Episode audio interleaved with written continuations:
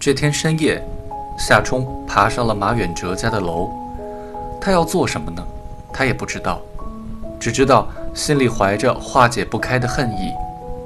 令他痛苦的一切，令他父母痛苦的一切，在他的感觉中，都与马远哲有关。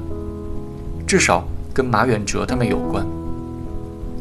正是马远哲他们主宰着这个世界。那么，他要杀掉马远哲，也许。他敢吗？恐怕又不敢。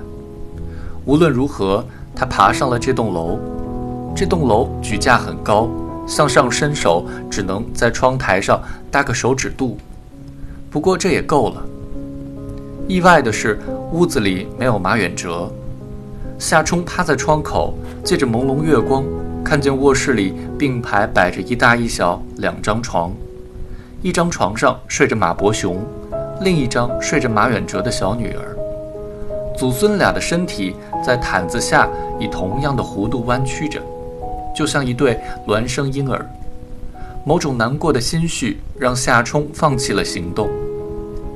离开这栋楼之后，他穿过一个露天市场，惊讶地发现还有好多人在街头。这天晚上有足球赛，球迷们正在狂欢的尾声，人们散去。自行车铃声忽起忽落，消失在雨声中。夏冲走了一个小时，也不知道自己已经过了哪里。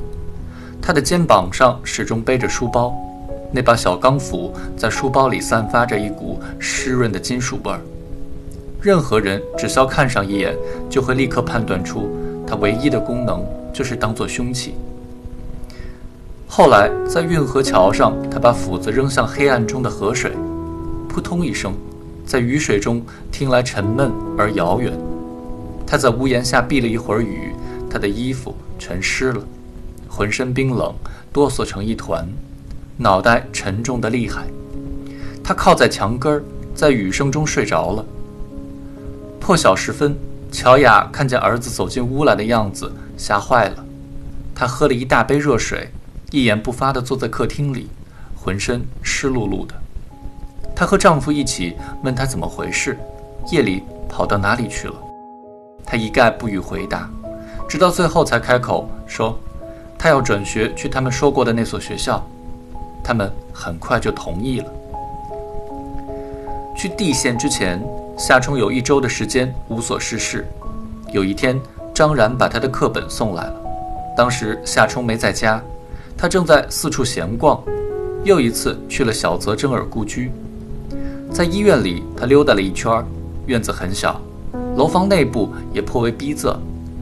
楼房与电线杆之间扯着一条乌黑的电话线，停着一溜燕子，叫声就像挤玻璃豆子。这时，他听到了世上最动人的乐曲，唱片烧热了，他的雄心和他的伤心融化在了一起。从这一年的春天到初秋，世界一刻不停地忙碌着。沈从文去世了，南沙群岛发生了中越赤瓜礁海战，苏联从阿富汗撤军，在台湾，国民党的政策重点从反共复国变成了偏安等待。两伊战争结束了，汉城奥运会就要在蚕市体育中心开幕了。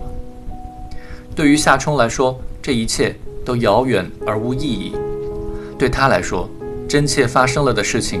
只有一件，再见了。热电厂的巨型烟囱喷吐着雪白的水蒸气。离家前最后一个星期天的下午，夏冲冲出院子，就看见七敏正等在门口，背对着他。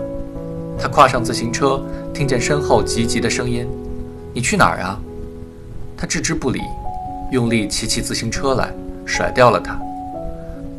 片刻之后，在一辆公共汽车上。他又看到了器皿，他不断地指着前面，他明白他是让他在下一站等他。阳光仿如洪流倾泻，他的心却像冬日有雾的早晨。自行车颠得厉害，他拐了一个弯儿，去了他不可能找到的地方。他在车窗里哭着，短发一绺绺地打湿了。对于少女时代的器皿，这就是他见过的最后的样子。